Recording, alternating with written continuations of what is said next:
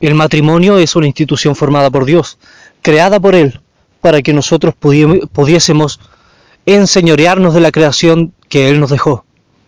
Pero el hombre falló, y la conducta del hombre se apartó de lo que Dios quería dentro de la familia. Pero tenemos que entender que todas las normas que Dios quiere en una familia están escritas en la escritura. Pero tenemos que entender la familia primeramente desde el matrimonio, siendo la unión de un hombre y una mujer en una sola carne. Vamos a estudiar el tema de la familia en el nombre de nuestro Señor Jesús. El libro de Efesios dice, para que vayamos entendiendo cómo debe ser un matrimonio y en qué debe estar sustentado un matrimonio, el libro de Efesios dice, las casadas estén sujetas a sus propios maridos como al Señor, porque el marido es cabeza de la mujer, así como Cristo es la cabeza de la iglesia, la cual es el cuerpo y Él es su Salvador. Lo que vamos a ver hoy es un matrimonio cristiano. El matrimonio cristiano está establecido obviamente por Dios, porque Él estableció todas las normas para las personas que quieran vivir en, creyendo en Él o en su fe. Lo primero que nos dice el libro de Efesios capítulo 5 es que las casadas estén sujetas a sus maridos como al Señor, porque el marido es cabeza de la mujer.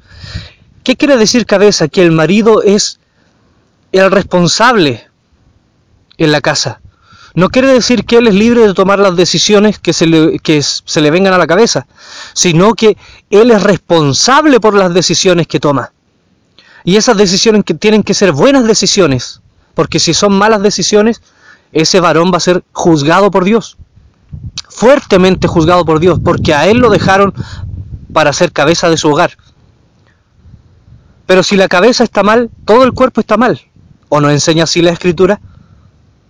Por lo tanto, lo primero que debe entender una familia en un núcleo familiar creado por Dios es que hay una cabeza puesta por Dios y ese es el varón. Ahora, el varón también tiene que aprender sabiduría dada por Dios para que tenga una conducta que sea favorable para su familia. No tiene que ser un varón que sea una carga para su familia, sino que todo lo contrario, su familia debe descansar en él. La carga del varón es toda su familia. Así que como la iglesia está sujeta a Cristo, así también las casadas lo estén a sus maridos en todo. Maridos, amad a vuestras mujeres, así como Cristo amó a la iglesia y se entregó a sí mismo por ella para santificarla, habiéndola purificado en el lavamiento del agua por la palabra, a fin de presentársela a sí mismo como una iglesia gloriosa que no tuviese mancha ni arruga ni cosa semejante, sino que fuese santa y sin mancha. Así también los maridos deben amar a sus mujeres como a sus mismos cuerpos. El que ama a su mujer a sí mismo se ama, porque nadie aborreció jamás a su propia carne, sino que la sustenta y la cuida como también Cristo a la iglesia. Por lo tanto, tenemos dos partes del núcleo familiar que parte del matrimonio y uno es que el varón es la cabeza de la familia, pero también al varón se le exige amar a su mujer. Quiero que entendamos que los mandamientos de Dios son los mismos para hombres y para mujeres, para niños, para adultos, para viejos. Todos tenemos que tener una conducta santa delante de Dios, una conducta benigna, y todos debemos mostrar los mismos frutos. Pero nos vamos a centrar en el tema de la familia y para eso tenemos que entender que el núcleo familiar está unido por un hombre y una mujer y que ese hombre y esa mujer trabajan en conjunto, pero aún así el que lleva la relación es el varón. Pero al hombre se le pide algo y ese algo es amor. El amor se, se nos pide a todos nosotros, mi hermano. La ley de Dios se resume en amar a Dios y amar al prójimo. Pero aquí dice que el varón debe amar a su mujer como a sí mismo. El Señor es tan sabio que sabe que en un, mayor porcentaje los varones maltratan a las mujeres. Para que usted lo sepa en estadísticas, el, el varón en proporción maltrata más a las mujeres que las mujeres al varón. ¿Por qué? Porque el varón tiene más fuerza que la mujer, por lo tanto puede ejercer una autoridad, ¿cierto?, por medio de su fuerza. Y las mujeres son las que más maltratan niños. ¿Por qué? Porque la mujer tiene una ventaja sobre el niño, así como el varón tiene una ventaja sobre la mujer. Ahora, ¿quiere decir esto que la familia está compuesta por monstruos? No, mi hermano. Quiere decir que las familias que están sin Dios van a tener siempre ese tipo de problemas, donde hay maltrato, de uno hacia otro, sea quien sea. Puede ser de la mujer hacia el varón o del varón hacia la mujer. Pero ¿qué nos exige Dios aquí? Amor. Pero ¿cómo es el amor? Para entender el amor tenemos que ver en 1 Corintios 13. Dice, el amor es sufrido, el amor es benigno, el amor no tiene envidia, el amor no es jactancioso y no se envanece, no hace nada indebido, no busca lo suyo, no se irrita, no guarda rencor, no se goza de la injusticia, más se goza de la verdad. Todo lo sufre, todo lo cree, todo lo espera y todo lo soporta. El amor nunca deja de ser. Así lo declara la Escritura. Por lo tanto, el amor no es cualquier cosa, sino que es un fruto tremendamente elevado en el espíritu, que nos lleva a soportar, que nos lleva a, poder soportar el sufrimiento, que nos lleva a ser benignos, que nos lleva a no tener envidia de nada ni de nadie. El amor no es, eh, eh, eh, no es altanero. El amor no se desvanece, ni se acaba, ni se va acabando. El amor no hace nada que pueda hacer sufrir al de al lado. El amor no es egoísta, no busca las cosas que sean solo para él. El amor no es eh, eh, irritable. El amor no es algo que está siempre en conflicto. El amor no guarda rencor. El amor sabe perdonar. El amor no se goza de la injusticia, sino que se goza de la verdad. El amor es algo transparente y puro que va directo hacia Dios. Pero hay muchas cosas que pueden parecerse al amor en el mundo. Pero son amor, mi hermano. Si no tiene todas las características que salen en la escritura, no es amor. Puede ser un gusto, puede ser un enamoramiento, puede ser que la persona esté encandilada porque la otra es bella, pero la belleza pasa. Lo más importante es el amor. Y el amor tiene todas estas características. Ahora, el amor nos impulsa a ser buenos esposos y buenas esposas. ¿Cómo debe ser un buen esposo y una buena esposa? En primera de Corintios, o sea, en, perdón, en Proverbios 31, leamos, versículo 11. Está hablando de la mujer virtuosa, pero quiero que entendamos que los mismos frutos que Dios le pide a la mujer virtuosa se los pide al varón. No es algo exclusivo para la mujer que el capítulo se trate sobre la mujer virtuosa es una cosa, pero no por eso nosotros vamos a desechar esa enseñanza siendo varones, sino que tenemos que mostrar los mismos frutos que la mujer virtuosa. Dice, el corazón de su marido está en ella confiado y no carecerá de ganancias. O sea, un hombre, un buen esposo o una buena esposa virtuosos dan confianza a la persona que tienen al lado no generan desconfianza, sino todo lo contrario, generan un lazo fuerte de confianza. Dice, el corazón de su marido está en ella confiado. Podríamos decirlo de otra forma, el corazón de su mujer está en, ella, está en él confiado. ¿Cierto? Porque el que es virtuoso delante de Dios tiene los mismos frutos, sea varón o sea mujer. Por lo tanto, tenemos que ver que un buen esposo, una buena esposa es alguien que da confianza y que genera lazos de confianza. Después dice, y no carecerá de ganancias. ¿Cuál es la ganancia de un buen esposo o una buena esposa? La confianza en la fidelidad de la persona que uno tiene al lado. Dice el Proverbios 31, versículo 7, perdón, 13, busca lana y lino y con, y con voluntad trabaja con sus manos. O sea, un buen esposo o una buena esposa es una persona trabajadora y que además que es una persona trabajadora trabaja en algo productivo y útil. Busca lana y lino y con voluntad trabaja con sus manos. Tenemos que entender que en esta época en la época donde el rey Salomón escribió estas cosas, una mujer que buscaba lana y lino era una, era una mujer que salía a trabajar para hacer ropa para su familia. Hoy la ropa se compra. Pero a lo que va el versículo es que un buen esposo y una buena esposa es una persona que trabaja en algo productivo, que tenga beneficio para su familia. Versículo 15 de ahí mismo, del, del capítulo 31 de Proverbios. Se levanta aún de noche y da comida a su familia y raciona a sus criadas. O sea, es responsable en cualquier situación, mi hermano. Ni el sueño ni nada evita que esa persona, ese varón o esa esposa virtuoso cumplan con lo que tienen que cumplir. Y aún de noche están preocupados por su familia y de hacer justicia y no quedarle debiendo a nadie. Dice, y raciona a sus criadas. Eso quiere decir que si nosotros tenemos a una persona contratada, ¿cierto? O tenemos a una persona eh, eh, tenemos que ser justos con esa persona. Versículo 17 del capítulo 31. Ciñe de fuerza sus lomos y esfuerza sus brazos. O sea, un buen marido y una buena esposa es, además, esforzado. Verso 20. Alarga su mano al pobre y extiende sus manos al menesteroso. O sea, además, es misericordioso. Así debe tener los frutos un buen esposo o una buena esposa. Tiene que tener misericordia y mostrar misericordia, empatía por el sufrimiento de otros. No tiene temor de la nieve por su familia. Eso es el versículo 21. Porque toda su familia está vestida de ropas dobles. ¿Qué quiere decir esto? Que además un buen esposo, una buena esposa, un buen padre, una buena madre, es alguien precavido, que sabe mirar más allá y ver que no todos los tiempos son buenos y que en el momento de la necesidad ellos tienen como solventar esa necesidad. Por eso dice, no tiene temor de la nieve, porque su familia está vestida de ropas dobles, porque se encargó antes de que viniera, eh, de que viniera la nieve o la dificultad de abastecer y de tener todas las cosas preparadas. Versículo 26, abre su boca con sabiduría y la ley de clemencia está en su lengua. O sea, es una persona que no habla por hablar, ni dice lo primero que se le viene a la mente, sino que es una persona que habla sabiendo las consecuencias de lo que puede decir. Es una persona que habla con sabiduría. Es una persona que habla con responsabilidad.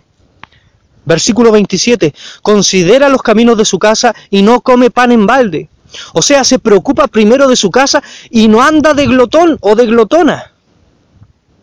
Es una persona que se preocupa primero porque los niños coman y prefiere que sus hijos coman antes que él.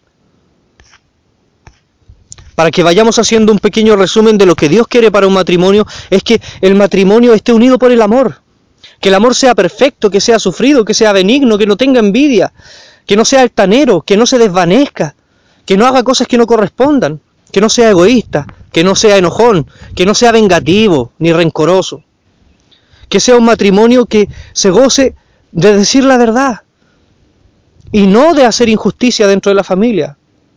Un buen esposo y una buena esposa es una persona que da confianza a la persona que tiene al lado y que tiene ganancia en esa confianza, en esos lazos de, de, confianza bien armados, que son fieles. buenos padres, un buen matrimonio, también tienen que ser personas trabajadoras, que trabajen en cosas útiles para su familia. Un buen matrimonio y unos buenos padres son personas responsables en cualquier situación que ni el sueño evita que puedan cumplir con sus responsabilidades, que aún en el sueño están preocupados de lo suyo y que son justos con los demás. Una buena esposa y un buen esposo, un buen matrimonio, tiene que ser de personas misericordiosas, tiene que ser de personas precavidas, que sepan ver los malos momentos y poner a su familia primero. Tienen que ser personas que no hablen por hablar, ni digan lo primero que se les venga a la mente, sino que piensen en las consecuencias de lo que van a decir, que hablen con sabiduría de Dios y pensando y siendo responsables de todo lo que digan. Y además un buen matrimonio y unos buenos padres tienen que preocuparse primero de su casa y no andar en fiestas y en glotonerías. Porque las fiestas y las glotonerías nos llevan todo lo que todo el sustento de nuestra casa.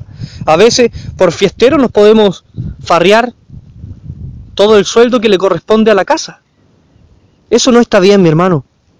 Nosotros tenemos que agradar a Dios cumpliendo con lo que Dios nos dice. Y Él nos dio la familia que nos dio. Muchas veces los lazos familiares están rotos porque nosotros los hacemos tira. Muchas veces no somos responsables de las cosas que hacemos, mi hermano. Efesios capítulo 6, versículo 1 dice, Hijos, obedeced en el Señor a vuestros padres, porque esto es justo. Honra a tu padre y a tu madre, que es el primer mandamiento con promesa, para que te vaya bien. Esto es para los jóvenes. Pasamos el matrimonio, ahora vamos a los jóvenes. Y vosotros padres no provoquéis a ir a vuestros hijos, sino criadlos en disciplina y amonestación del Señor. Si nos vamos a Colosenses, capítulo 3, versículo 20 al 21, dice, hijos, obedecer a vuestros padres en todo. Está diciendo lo mismo que Efesios. Porque esto agrada al Señor. Y después dice, padres, lo mismo que Efesios, no exasperéis a vuestros hijos para que no se desalienten. Por lo tanto, tenemos estos dos versículos que dicen lo mismo. Hijos, háganle caso a los papás. Y padres, por favor, no provoquen a ir a vuestros hijos. El matrimonio es el núcleo de la familia.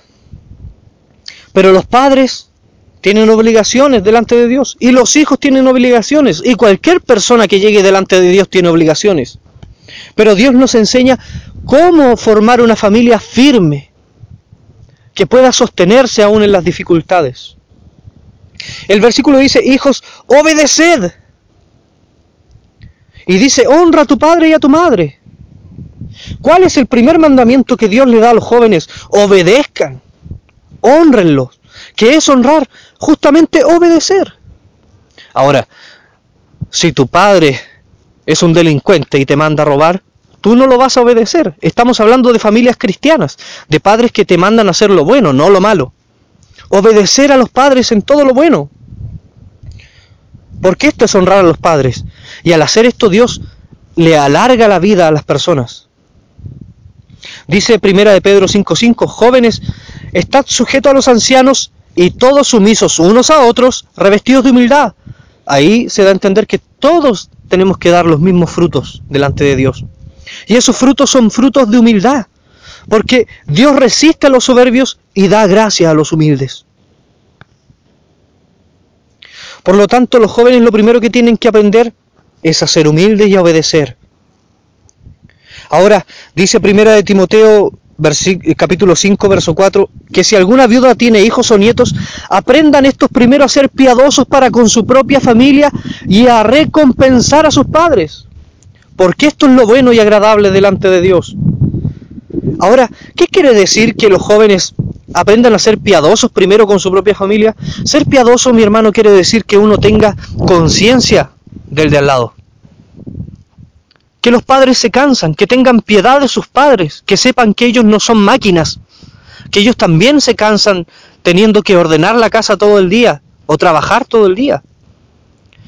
Ser piadoso quiere decir que tú tengas eh, eh, eh, conciencia del esfuerzo del de al lado, que te pongas en los zapatos del de al lado. Eso quiere decir que el joven tiene que ponerse en el lugar de sus padres.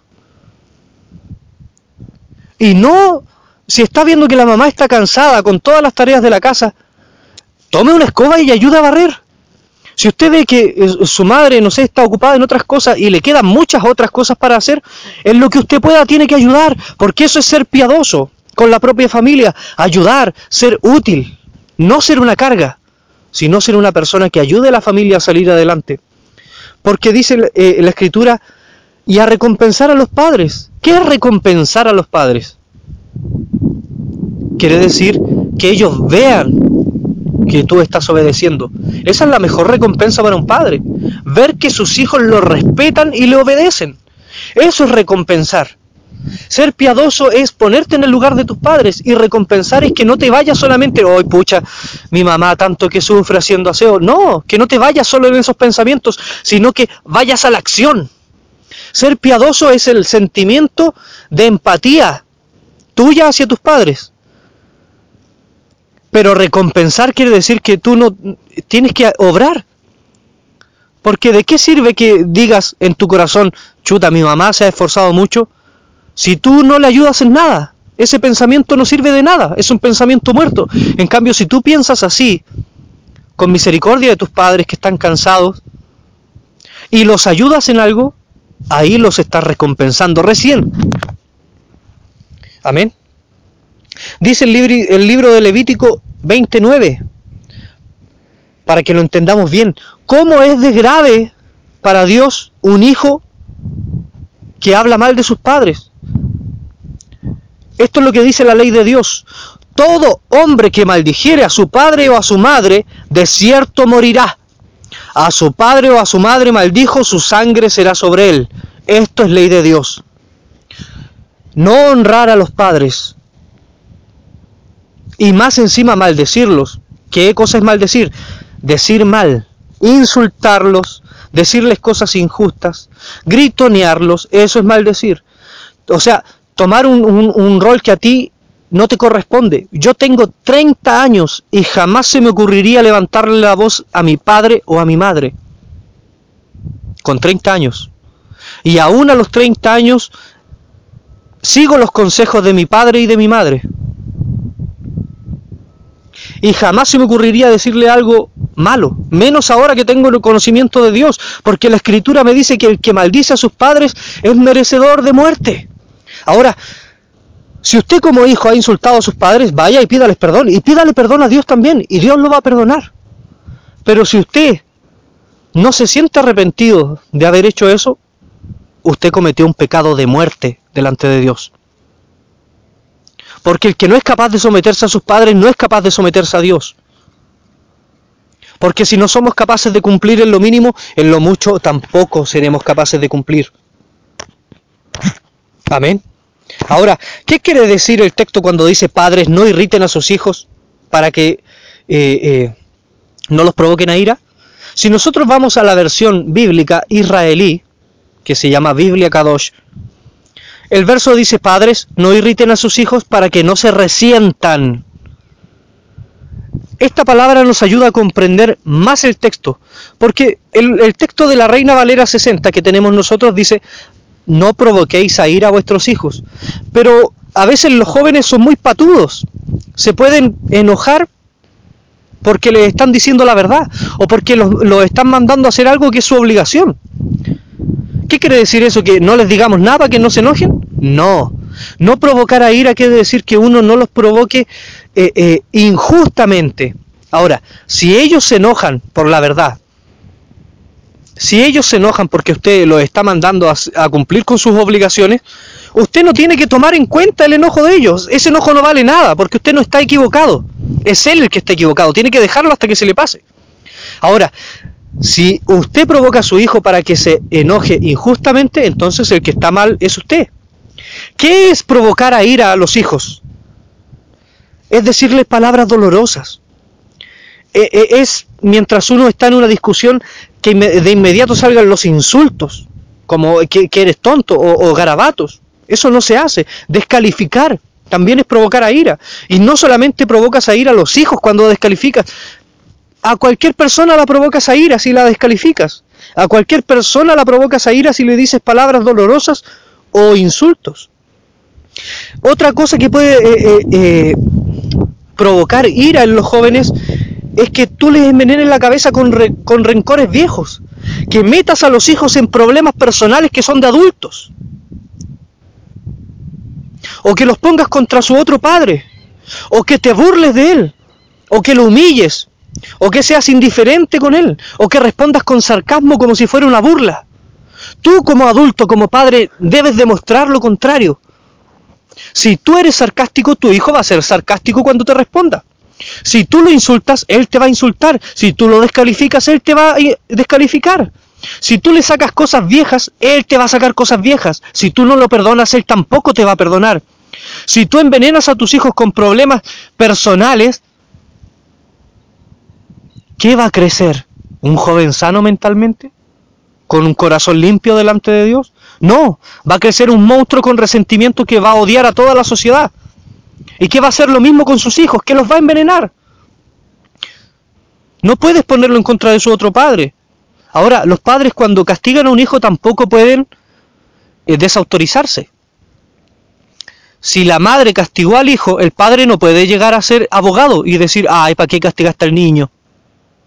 O si el padre castigó al hijo, la madre no puede llegar a decirle, hoy no castigué al niño, pobre. No, no, no. Ambos son una sociedad, por lo tanto tienen que ir a una misma. ¿Qué quiere decir eso? Que no se desautoricen. Y si tienen que conversar el castigo del joven, lo hacen en privado donde los jóvenes no lo vean ni los escuchen. Si tú te burlas de tu hijo, tu hijo también se va a burlar de ti. Si tú humillas a tu hijo, tu hijo eh, se va a volver insensible hacia ti y también te va a humillar. Si tú eres indiferente hacia él, él también va a ser indiferente hacia ti. Y si tú eres sarcástico con él, él también va a ser sarcástico contigo. Porque lo que el hombre sembrare, esto también segará. Los padres son responsables de decir la verdad. Ahora, si el hijo se enoja porque le dicen la verdad, eso ya no corre. Estamos hablando de que se enoje justamente, que tú le des motivos para enojarse de manera justa. Ahora, también tenemos que saber cómo decir la verdad, porque una verdad dicha de mala manera, con burlas, con insultos, con sarcasmos, ya no va a ser tomada como válida. Porque las personas se van a cerrar. En cambio, si tú llegas de buena, mano de buena manera y dices la verdad, de buena manera, lo más probable es que te escuchen o algo quede. Pero si tú mismo hiciste algo malo y llega alguien gritándote, tú te vas a cerrar. Porque somos seres humanos, porque reaccionamos de la misma manera.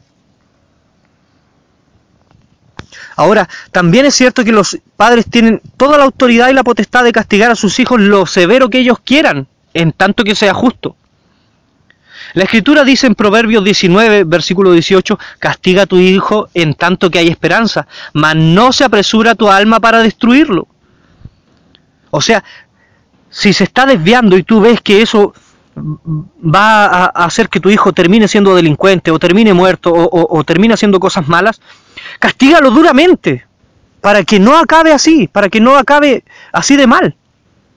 Pero no te apresures a destruirlo que es destruir a tu hijo, lo mismo que dijimos delante. Que tú le digas palabras dolorosas, que lo insultes, que lo descalifiques, que seas indiferente con él, que lo apartes. Proverbios 22.6 dice, instruye al niño en su camino y aun cuando fuere viejo no se apartará de él. Eso quiere decir, cuando niño, corrígelo. Ese es el momento de la corrección, porque cuando tú tienes un, un árbol ya grande y creció chueco, no lo puedes enderezar sino que el árbol se endereza cuando viene recién el brote. Lo mismo, si tú no corriges a tus hijos cuando son niños, después ya no los vas a poder corregir. Proverbios 29, 17 dice, corrige a tu hijo y te, y te dará descanso y dará alegría a tu alma. Ahora, la escritura dice, no rehuses corregir al muchacho porque si lo castigas con vara, no morirá. Lo castigarás con vara y librarás su alma del Seol. La escritura incluso le da la facultad a usted de ponerle unos palmazos al cabro si se está portando mal. Ahora, tiene que ser proporcional, porque antiguamente eh, eh, les daban unas pateaduras a los niños que los dejaban cojos o que los dejaban con alguna cicatriz o alguna secuela. No, eso también está mal, eso es abuso. Pero si él se está portando mal y ya no quiere atender a los consejos, unas par de palmadas bien puestas, porque lo dice la escritura y dice, y no morirá. Y no se le ocurra después que lo castigó ir a pedirle perdón porque usted lo castigó, porque usted tiene la razón. Porque hay, hay papás que castigan duramente a los hijos y después llegan, ay, perdóname por haberte pegado. Ahora, si usted le pegó es porque se lo merecía. ¿Cómo le va a pedir disculpas? Eso es como que un policía le diga a un ladrón, perdóname por haberte encarcelado. Si él hizo todo lo posible para que lo encarcelaran, así como el hijo hizo todo lo posible porque usted lo castigara. Usted no debe pedirle perdón. Lo que sí debe hacer es aconsejarlo, como enseña la escritura. Hijo mío, si tu corazón fuere sabio, o sea, hijo mío, entiende, a mí también se me alegraría el corazón si tú fueras sabio. O sea, yo estaría feliz si tú entendieras a la primera las cosas que te estoy diciendo. No tenga tu corazón envidia de los pecadores. O sea, hijo, apártate del mal. Pero no tenemos que dejar que nos chantajeen con emociones, porque a veces los cabros son inteligentes y nos chantajean. Oh, estoy sufriendo tanto con este castigo, pero ¿y todo lo que hiciste antes del castigo? ¿Por qué no pensaste en el castigo antes de cometer todos los errores que cometiste? Mis hermanos, Dios es un Dios justo. Y Él es un Dios de familia y nos enseña cómo debe ser una familia. Así que sigamos la escritura. Tratemos de formar una familia dentro de los parámetros que Dios nos da, para que Dios nos bendiga.